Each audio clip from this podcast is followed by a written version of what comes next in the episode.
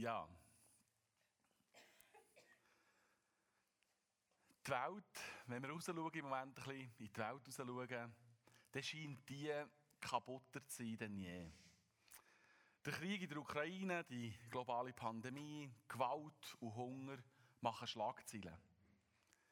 Als Gemeinde und Nachfolger von Gott wissen wir, dass wir dazu berufen sind, Gottes Liebe zu verkünden in dieser Welt und am Werk, wo Jesus in seinem Leben angefangen hat, nämlich am Aufbau vom Königreich von Gott, dass wir aufgerufen sind, das in dieser Welt fortzusetzen. Ein Königreich, das geprägt ist von Gerechtigkeit, ein Reich vom Frieden. Und was Jesus immer wieder so schön vorgelebt hat, der Antrieb für die Gerechtigkeit und den Frieden auf dieser Welt zu leben, ist die Liebe. Die Liebe zu seinen Geschöpfen, zu den Menschen. Aber wo fängt man an, wenn man die Herausforderungen der gegenwärtigen weltpolitischen Lage so gross sieht, so gross erscheinen. Und nicht nur global, sondern auch bei uns ganz persönlich im Leben und im Leben von vielen Menschen um uns herum ist die Not gross. Wo fangen wir an? Oder es muss in unserem Leben passieren, dass wir die Not sehen und uns dieser Not annehmen. Dieser Frage wollen wir heute im Gottesdienst ein bisschen nachgehen. Aber nicht nur wir, sondern ganz viele Gemeinden und Kirchen in der Schweiz gehen dieser Frage heute oder am letzten Sonntag nach. Weil der 17. Oktober ist der internationale Tag zur Beseitigung von Armut und so hat die Schweizerische Evangelische Allianz und viele christliche Hilfswerke dazu aufgerufen, dass man sich um den Sonntag rund um den 17. Oktober vertieft Gedanken dazu macht, wie wir als Christen die Hoffnung vom Königreich von Gott in die Welt heraustragen können. Als Oberbegriff ist Hoffnung für die Welt Gottes globale Ziele gesetzt worden. Die seht sie auf der Folie. Und als Grundlage für die Predigt habe ich mir einen sehr schwierigen Text herausgelesen. Und zwar nicht einen schwierigen, weil er so selten wird vorkommen in Predigten, sondern im Gegenteil. Es ist ein Text, der wahrscheinlich zu den berühmtesten und bekanntesten Bibeltexten überhaupt gehört und bei einem Text, wo Gefahr besteht, dass wir ihn so schön eurolomässig behandeln, hier ich und dann gerade raus. Es ist ein Bibeltext, der so etwas zur nächsten Liebe gehört.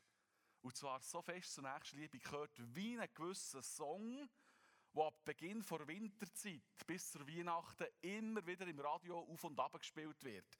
Wer weiß, was es für ein Song ist? Last Christmas. Wir Männer schon fast nicht mehr hören, wenn er kommt. Der Bibeltext gehört so zum Thema Nächstenliebe wie ein Märchen, das um die Weihnachten herum immer wieder im Fernsehen gezeigt wird. Wer weiß welches Märchen?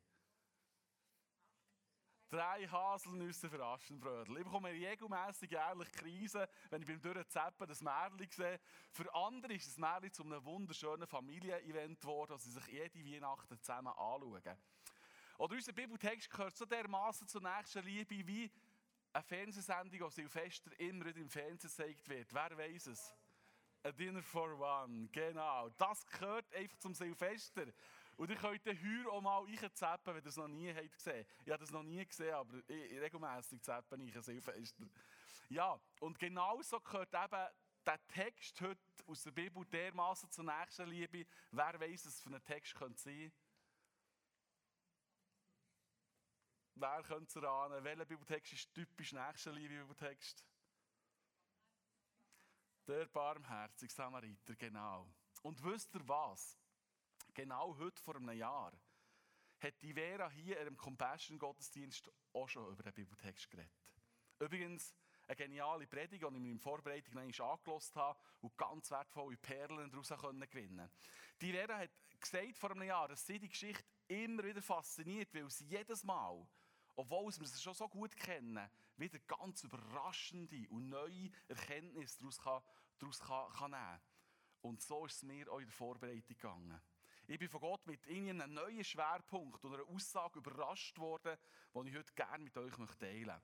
Und so hoffe ich auch, dass euch die Geschichte aus dem Lukas 10 ganz neu wird packen. Wir fangen an. Ein Mann, der sich im Gesetz Moses besonders gut auskannte, stand eines Tages auf um Jesus mit folgender Frage auf die Probe zu stellen. Meister, was muss ich tun, um das ewige Leben zu bekommen? Jesus erwiderte, was steht darüber im Gesetz Moses? Was liest du dort? Der Mann antwortete, du sollst den Herrn, deinen Gott, von ganzem Herzen, von ganzer Seele, mit deiner ganzen Kraft und all deinen Gedanken lieben und liebe deinen Nächsten wie dich selbst. Richtig, bestätigt Jesus, tu das und du wirst leben. Der Mann wollte sich rechtfertigen, deshalb fragte er Jesus, und wer ist mein Nächster? Der Kontext, wo die Geschichte hier passiert, ist der folgende. Jesus war mit in diesen drei Jahren, wo er öffentlich auftaucht ist, wo er gelehrt hat, wo er viel Wunder hat da und er im Land Israel ist umgewandert. Der Pharisäer, also die, die hier beschrieben sind und die sich im Gesetz von Mose ganz gut haben auskennt, denen hat der Auftritt von Jesus überhaupt nicht gepasst. Weil Jesus ist irgendwie so anders. Er ist den Menschen nach hat sich mit allerlei Gesindu abgegeben. Gesindu, die Pharisäer einen grossen Bogen drumherum gemacht Und er hat unerhörte Sachen über Gott und sein Königreich erzählt, die sie so überhaupt nicht teilen konnten. Für die Pharisäer war ganz klar, dass Gott nur ein Gott für die Juden ist. Und nur fromme Juden, die das Gesetz von Mose kennen und einhalten, den Zugang zu Gott haben. Sie waren sicher, das ist Gott sein Blickwinkel. Und mit dem unreinen Gesindel von Zöllner, Ausländer, Prostituierten, Säufer und Glücksspieler und, und, und, hat Gott nichts zu tun haben. Das waren sie sich sicher. Gewesen. Und dann kommt eben der Jesus, der von sich behauptet, dass er Gottes Sohn ist, der sich genau um die Personengruppen kümmert. Die Pharisäer haben schon erkannt, dass er gewaltige Wunder vollbracht, vollbringt und eine enorme Anziehungskraft auf Menschen hat. Das war krass. Und vielleicht haben sie sogar verstanden, dass die Hoffnung der Juden auf den Messias mit Jesus einen neuen Höhepunkt hat erreicht Aber für sie war gleich klar, dass der Jesus mit dem Satan muss unter der Decke stecken muss, weil er sich eben nicht an gewisse Gesetze von Mose gehalten hat und einer, der Wunder vollbringt und sich aber nicht ein Gesetz von Mose haltet, der kann nur mit dem Teufel im Bund stehen. Das kann unmöglich der Messias sein, weil der wird sich genauso religiös verhalten und religiös dicken wie sie. Und wo Jesus mit den Menschen unterwegs war, mit den Jüngern und seinen Nachfolgern und Wunder hat da, haben sich dann auch Pharisäer ihm angeschlossen. Aber nicht aus dem Grund, dass sie von Jesus berührt waren, sondern weil sie ihn haben prüfen Das ist im Judentum wichtig dass man Rabbis, die von sich behauptet, dass sie der Messias sind, und das hat es vor Jesus und nach Jesus immer wieder gegeben, solche Rabbis, dass man die hat geprüft und allenfalls können überführen dass sie eben nicht der Messias sind. Das ist wichtig, wenn wir hier den Text lesen, dass wir das wissen. Weil das war auch der Gedanke, der Hintergedanke von dem Pharisäer, der sich eben im Gesetz von Mose sehr gut hat auskennt, wo er Jesus die Frage hat gestellt. Er hat Jesus eine Falle stellen. Er wollte, dass Jesus auf die Frage, wie er ein ewiges Leben bekommen kann, irgendeine Aussage macht, die nicht zum Gesetz von Mose passt. Dass ihm Jesus irgendeine Antwort gibt, dass man sich um unreine Zöllner oder Prostituierte soll kümmern soll. Würde Jesus so eine Aussage machen, dann hat man den Beweis, dass er ein Ketzer und ein Gotteslästerer ist, weil der Umgang mit diesen unreinen Menschen ist den Juden verboten war. Und folglich müsste man Jesus für so eine Lehre bestrafen. Und so hat er ihm eben die Frage gestellt, mit dem Hintergedanken. Wie hat Jesus reagiert? In einer guten rabbinischen Tradition hat er im Schriftgelehrten eine Gegenfrage gestellt. Der wiederum hat ganz brav geantwortet, was er auswendig gelernt. Jesus hat genickt und gesagt, ja, dann mach es einfach. Autsch das hat gesessen. Jesus ist nicht in die Falle getappt und hat den Pharisäer alt ausgesehen. Aber der hat weitergekämpft, weil Pharisäer die sind wortgewandt waren, die haben nicht so schnell aufgegeben. Und so hat er seinerseits wieder einen Konter gestartet und hat versucht, Jesus in die Ecke zu drängen. Ja, aber Jesus, wer ist denn mein Nächster? Kannst du mir das sagen? Ha, was für eine geniale Frage. Jetzt hat er Jesus dort, wo er nicht haben wollte. Weil wenn Jesus jetzt ehrlich ist, dann muss er jetzt einfach ausführen, dass man sich eben um die Menschen soll kümmern soll, die unrein waren für die Juden. Weil das hat Jesus immer wieder vorgelebt und auch seine Jünger zu aufgefordert, dass sie es ihm gleich machen. Im Gesetz von Mose ist klar überliefert worden, dass man sich nicht mit unreinen Personen soll abgeben soll. Wie Jesus also jetzt ehrlich ist, dann würde er hier und jetzt durch Gotteslästerung überführt werden. Und wenn er nicht ehrlich ist, dann ist Jesus einfach nur eine Lachnummer, ein Hösler, total unglaubwürdig. Was macht jetzt Jesus? Was sagt er? Spürt ihr die Spannung, die hier in der Luft liegt? Fast so ein bisschen wie in einem Revolverduell im Wilden Westen. Hört die Mugigen-Musik, die Eingangstür vom Saloon, die sich im Wind bewegt, die Ross, die nervös in der Erde scharren. Wir lesen weiter, wie Jesus reagiert. Jesus antwortete, ein Mann befand sich auf der Straße von Jerusalem nach Jericho, als er von Räubern überfallen wurde. Sie raubten ihm seine Kleider und sein Geld, verprügelten ihn und ließen ihn halbtot am Straßenrand liegen. Zufällig kam ein jüdischer Priester vorbei, doch als er, den Mann, als er den Mann dort liegen sah, wechselte er auf die andere Straßenseite und ging vorüber. Dann kam ein Tempeldiener und sah ihn ebenfalls dort liegen, doch auch er ging auf der anderen Straßenseite vorüber. Schließlich näherte sich ein Samaritaner. Als er den Mann sah, empfand er tiefes Mitleid mit ihm. Er kniete sich neben ihn, behandelte seine Wunden mit Öl und Wein und verband sie. Dann hob er den Mann auf seinen eigenen Esel und brachte ihn zu einem Gasthaus, wo er ihn versorgte. Am nächsten Tag gab er dem Wirt zwei Denare und bat ihn, gut für den Mann zu sorgen. Sollte das Geld nicht ausreichen, sagte er, dann werde ich dir den Rest bezahlen, wenn ich das nächste Mal herkomme. Wer von den dreien war nun deiner Meinung nach der Nächste für den Mann, der von den Räubern überfallen wurde? fragte Jesus. Der Mann erwiderte, der Schriftgelehrte, der, der Mitleid mit ihm hatte und ihm half. Jesus antwortete, ja, nun geh und mach es genauso. Jesus hat dem Schriftgelehrten mit einer Geschichte geantwortet. Eben dieser Geschichte vom barmherzigen Samaritaner. Die gehören richtig, nicht Samariter, sondern eigentlich richtig Samaritaner. Die Vera hat vor einem Jahr erklärt, warum man heute eigentlich von Samaritanern redet und nicht von Samariter. Wenn euch das interessiert, könnt ihr auf der FG-Homepage die Predigt noch nachhören. Die Geschichte spielt auf dem Weg von Jerusalem nach Jericho. Jerusalem liegt auf 750 Meter über Meer, Jericho 250 Meter unter dem Meeresspiegel. Es war also eine Straße mit einem Gefäll von 1000 Höhenmetern. Etwa so, wie wenn man vom Blumenturm oben auf Thun laufen würde. Noch ein bisschen mehr. Und das auf einer Distanz von etwa hier bis zum Ikea zu Kirchberg. Es war eine öde, trostlose Grauwüste und eine gefährliche Strecke. Weil es hat keine Häuser entlang von dieser Strecke gegeben. Und in den Höhlen dort, in den Felsen, haben sich auch immer wieder Räuber versteckt.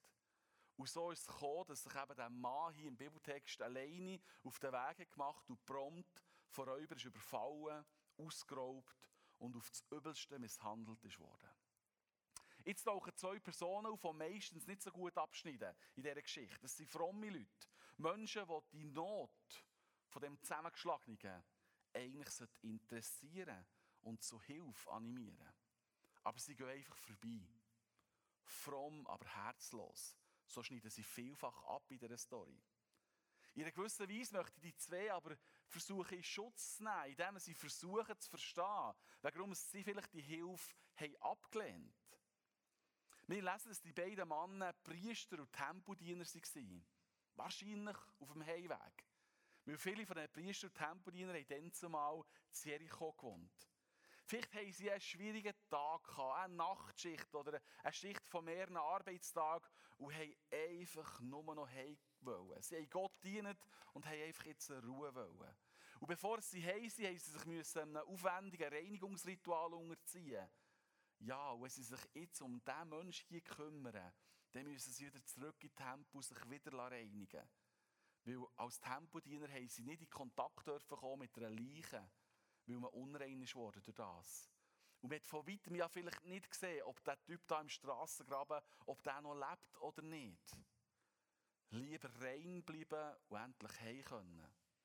Vielleicht haben sie die Familie schon lange nicht mehr gesehen und endlich wieder ein bisschen Familienzeit geniessen Der Schriftgelehrte, der Jesus hat zugelassen hat, hat vielleicht noch Freude gehabt, diesen beiden Männern.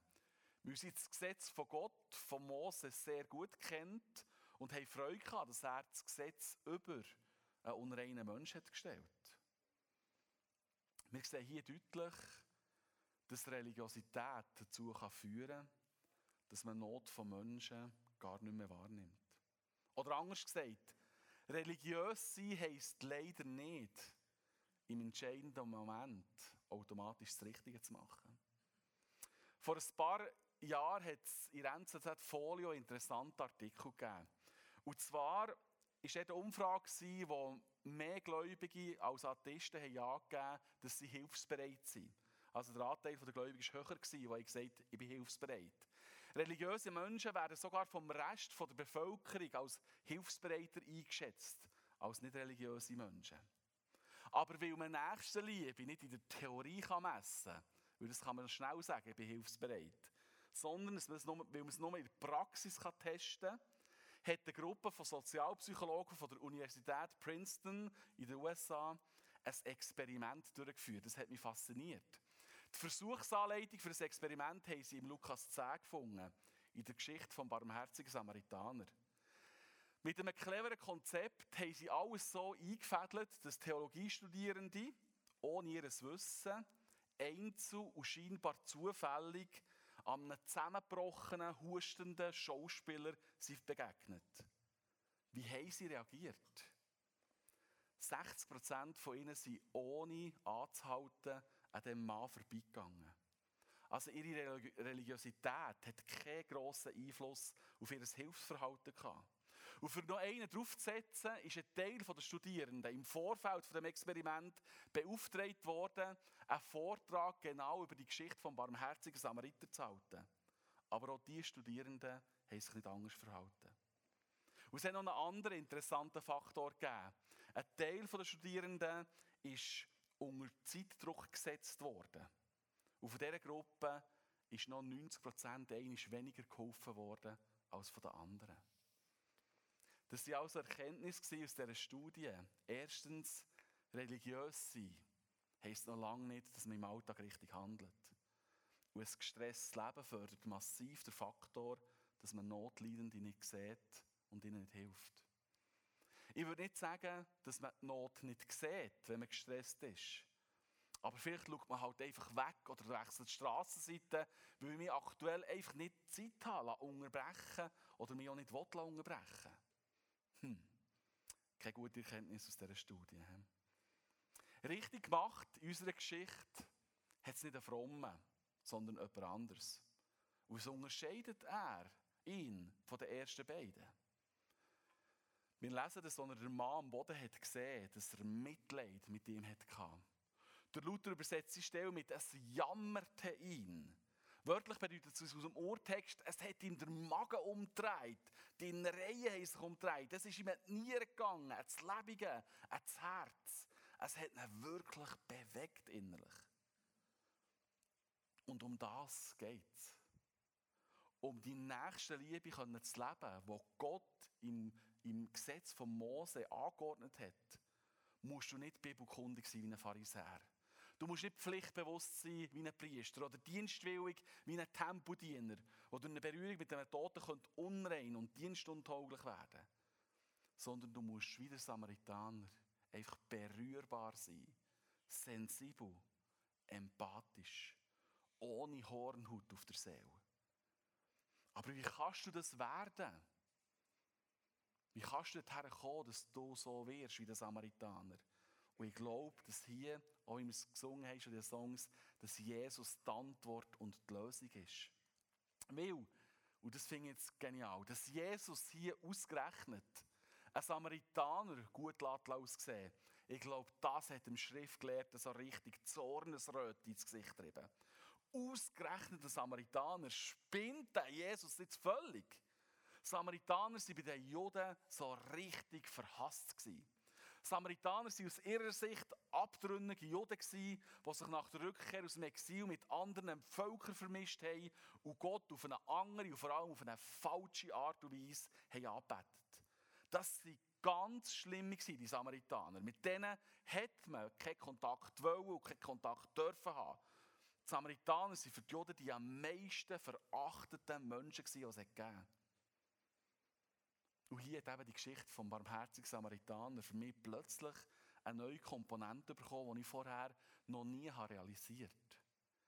Ich glaube, dass Jesus dem Schriftgelehrten mit dem, mit dem bewussten Einnehmen vom Samaritaner in dieser Geschichte eine klare Botschaft schicken Weil der Samaritaner, der hat sich mit den prophetischen Texten aus dem Alten Testament genau auskennt. Er hat die sehr gut kennt. Und dort redet der Prophet Jesaja im 53. Kapitel davon, dass der Messias bei seinem Auftreten der allerverachtetste ist genauso verachtet, wie es die Samaritaner für die Juden waren. Ich glaube, dass Jesus hier im Samaritaner sagt, wer ist denn verletzt zum Nächsten geworden? Wer hat ihm das Leben gerettet? Genau, ein Samaritaner, der allerverachtetste Mensch für euch Juden. Verstehst, Schriftgelehrte? Vom Messias wird in den, Prophet in den Propheten berichtet, dass er der allerverachtetste ist. Ich, Jesus, ich bin der Samariter in dieser Geschichte. Ich bin dem zusammengeschlagenen Mann zum Nächsten geworden und ich habe ihn zurück ins Leben gerettet.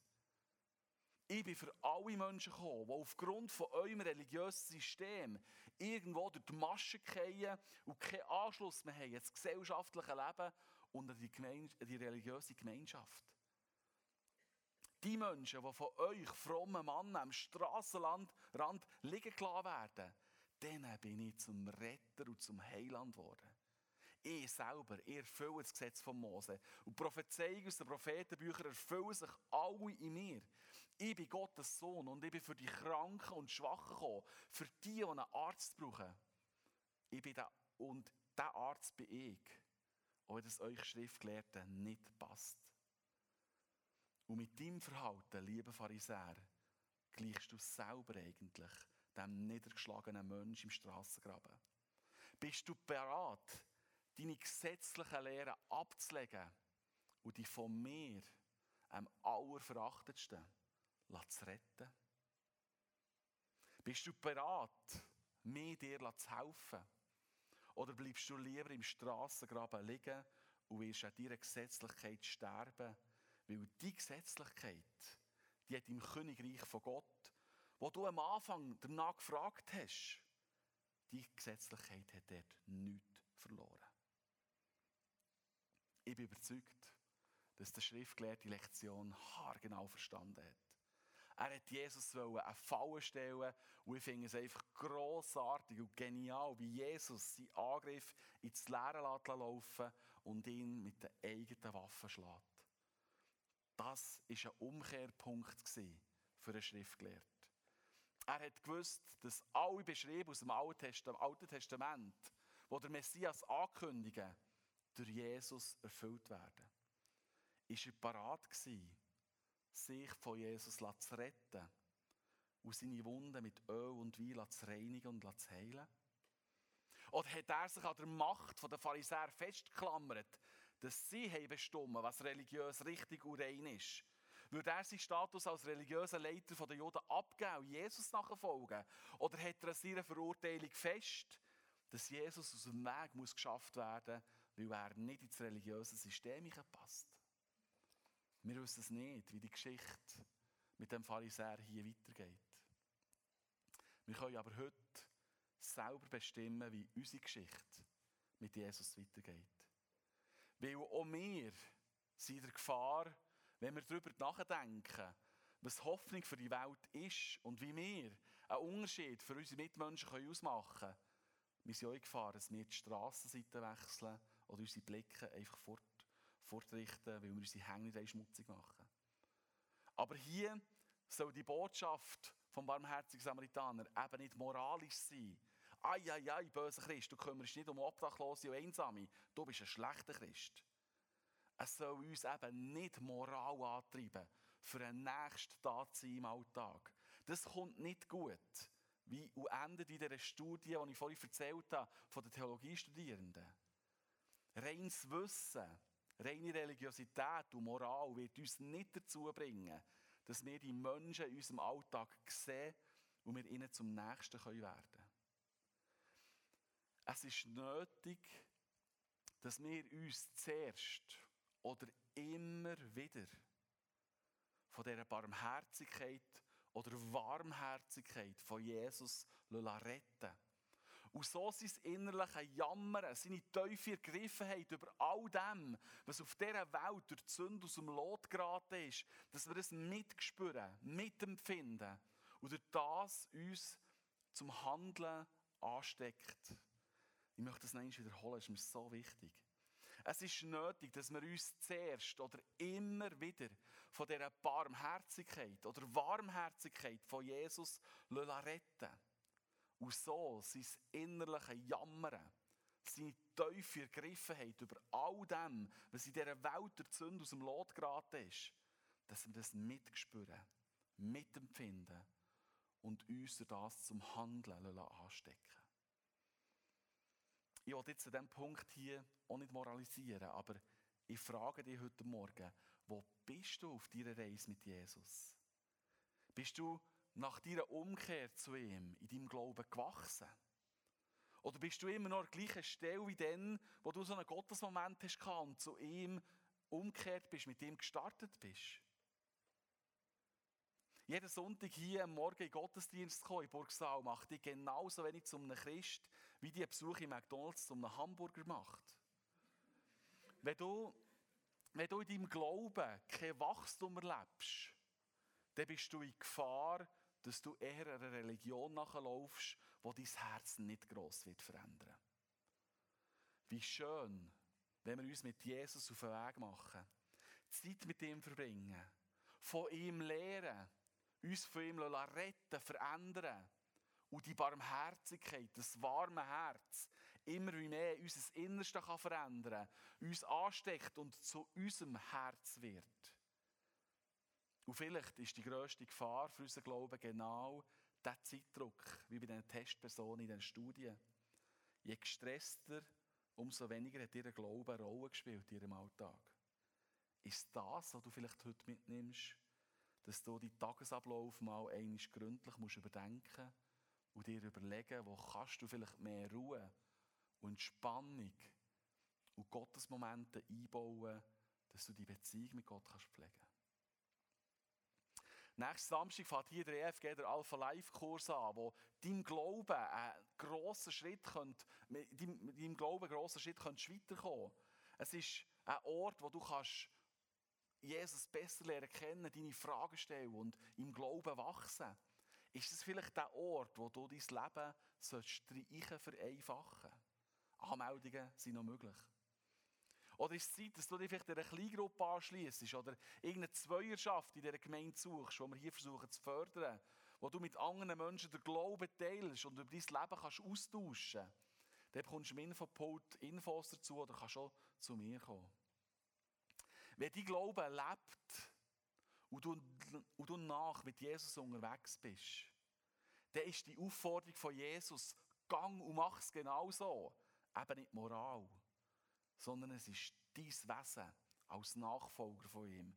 Nämlich, dass dein Glaube sichtbar wird. Und es ist keine Pflicht, das ist keine Pflicht, am Aufbau vom Königreich von Gott in dieser Welt mitzuhelfen. Bis es mal zur Verlendung kommt, wie Jesus zurückkommt. Es ist nicht eine Pflicht, dort den Nächsten zu sehen und gut zu tun, sondern es wird zu deiner DNA. Gottes Herz wird zu deinem Herz. Sein Auftrag wird zu deinem Auftrag. Seine Liebe verändert dich. Und dann kannst du selber mit dieser Liebe die Welt helfen verändern. Das ist das Leben, das der Schriftgelehrte am Anfang vom Bibeltext danach gefragt hat. Wenn wir so mit Jesus unterwegs sind, dann bewegen wir uns schon jetzt, in diesem Zeitalter, so, wie es dann einmal wird sein, wenn Jesus zurückkommt. Wenn sein Reich, das jetzt schon angefangen wird, mal zur Vollendung wird kommen. Wo das Böse verschwunden wird sein. Und wo alles von seiner Liebe, von seiner Reinheit, Schönheit, von seinem Frieden und einer tiefen Gerechtigkeit wird erflutet sein. Bis zu dem Zeitpunkt, wie Jesus zurückkommt, dürfen wir durch seine Liebe anderen Menschen zum Nächsten werden. Mach für das einfach deine Augen und dein Herz auf, für die Not, die vor deiner Nase ist. Frag dich, wem kann ich heute ein Mitmensch sein, wo ich in seiner Not begegnen kann. Wenn du Jesus fragst, wer ist mein Nächster, mein Nächster, dann fragt er zurück, ja, wem bist du der Nächste oder die Nächste? Reagier einfach auf die Not, die dir vor die Nase kommt. Gang mit offenen Augen durch die Welt und er mach's einfach. Ich bin überzeugt, dass du eben durchflutet bist und prägt von dieser Liebe, von dem Herz von Gott, dass du genau wirst kennen, wo du etwas sollst sagen, etwas sollst machen, wo du sollst Einfluss nehmen. Auch wir als Gemeinde sind hier aufgefordert, anderen Menschen zum Nächsten zu werden, zu Nächsten zu werden. Gott will, dass auch wir als christliche Gemeinde die Augen nicht verschließen vor der Not auf dieser Welt. Im Prophet Amos steht ein sehr herausfordernder Text. Gott sagt, ich hasse eure Feiern, geradezu widerwärtig sind sie mir. Eure Opferfeste verabscheue ich. Eure Brand- und Speiseopfer nehme ich nicht an. Und wenn ihr Tiere messet, um sie mir darzubringen, ist mir das völlig gleichgültig. Eure lauten Lieder kann ich nicht mehr hören. Verschont mich mit eurer Anbetungsmusik. Setzt euch lieber für die Gerechtigkeit ein. Das Recht soll das Land durchströmen wie ein nie versiegender Fluss. Nur müssen wir es richtig verstehen. Anbetung ist wichtig. Gott liebt Anbetung. Aber ich glaube nicht, wenn wir einfach die Welt links liegen und nie die Augen auftun. Ich glaube, durch die Medien und in einer globalisierten Welt stehen wir vor der Herausforderung, dass uns auch viel Nöte vor die Nase kommen, wo wir nicht selber direkt Hand anlegen können, wie der Samariter unserer Geschichte mit seinem Öl, seinem Wein und seinem Eseli. Und dann kommt eine andere Person ins Spiel in unserer Geschichte, nämlich der Wirt. Er hat eine Infrastruktur vor Ort und ist parat, im Auftrag vom Samaritaner den Verletzten zu pflegen. Der Samaritaner kann durch seinen finanziellen Beitrag den Dienst finanzieren. Und das ist eine riesige Ermutigung, auch für uns. Oder unser finanzielles Geben können wir in Zusammenarbeit mit vertrauenswürdigen Partnern, Organisationen vor Ort unsere Nächsten lieben, auch wenn sie weit weg sind. Und so können wir auch dort dieser Aufforderung von Jesus nachkommen. Und so werden wir im Anschluss, wir haben schon gehört, einen Bericht darüber hören, wie Compassion, wo wir ein Partner sind von ihnen, mit unserer finanziellen Unterstützung eine wunderbare Arbeit in Kenia machen können und wir auch so mithelfen können, dass dort Kinder im Namen von Gott aus der Armut befreit werden. Natürlich sollen wir auch hier als Gemeinde vor Ort hier zu tun, Verantwortung übernehmen und Menschen zu Nächsten werden. Und das ist uns sehr wichtig und dort versuchen wir immer auch wieder, ähm, uns die Köpfe darüber zu brechen, wie wir das machen könnten. Aber ich finde es so genial, dass wir eben sogar weit weg durch so Verbindungen wie Compassion Menschen können zum Nächsten werden